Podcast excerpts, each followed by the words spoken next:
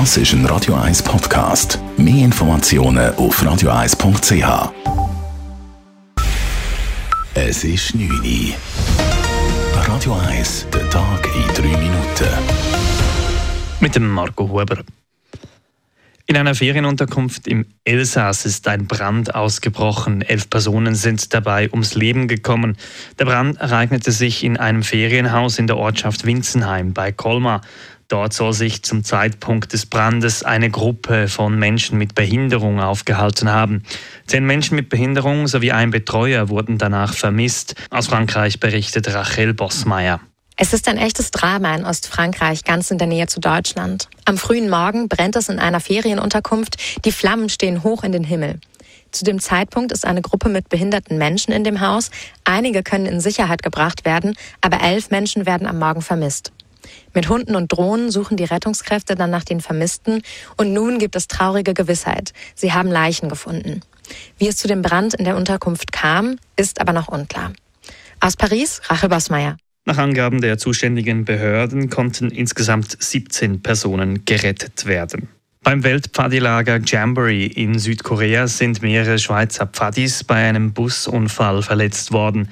Gemäß verschiedenen Medienberichten ist ein Bus mit 36 Schweizer Teilnehmenden und Leitern heute Mittag mit einem anderen Fahrzeug kollidiert. Dabei habe es mindestens zehn Verletzte gegeben. Barbara Hochuli von der Schweizer Delegation am Jamboree bestätigt den Vorfall auf Anfrage. Äh, betroffene Personen geht es soweit gut. Sie sind eigentlich vor allem zur äh, Abklärung ins Spital geschickt worden.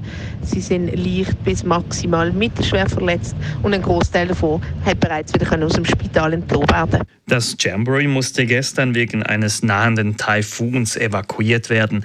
Die Pfadis verbringen die restliche Zeit des Lagers bis am Samstag in Studentenwohnheimen oder anderen Unterkünften. Insgesamt sind 1400 Schweizerinnen und Schweizer vor Ort. Am Flughafen Zürich kommt zurzeit vermehrt nachgeschicktes Gepäck an. Jeden Tag werden gemäß dem Gepäckabfertiger Swissport im Durchschnitt rund 1800 Gepäckstücke nach Zürich nachgeschickt. Verglichen mit anderen Jahren sei dies aber nicht enorm viel, erklärt Nathalie Berchtold, Kommunikationsverantwortliche bei Swissport. Im Gegenteil. Es ist viel weniger als letztes Jahr an Gepäck, das angesendet wird. Rund ein Drittel weniger Gepäck im Vergleich zum Jahr 2022. Im 2022 hat er vor allem äh, die Periode sehr lang gedauert, wo viel Gepäck nachgesendet worden ist aus dem Ausland. Erfahrungsgemäß werde besonders viel Gepäck im Juli und auch im August von Flughäfen im Ausland nicht auf das Flugzeug verfrachtet und müsse deshalb eben nachgesendet werden. Es komme häufiger vor, dass Flugzeuge ohne Gepäck starten, um ihren Abflugsslot noch zu erwischen. Radio 1 Wetter.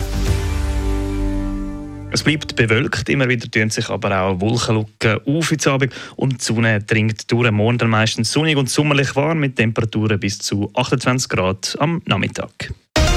Das war der Tag in 3 Minuten.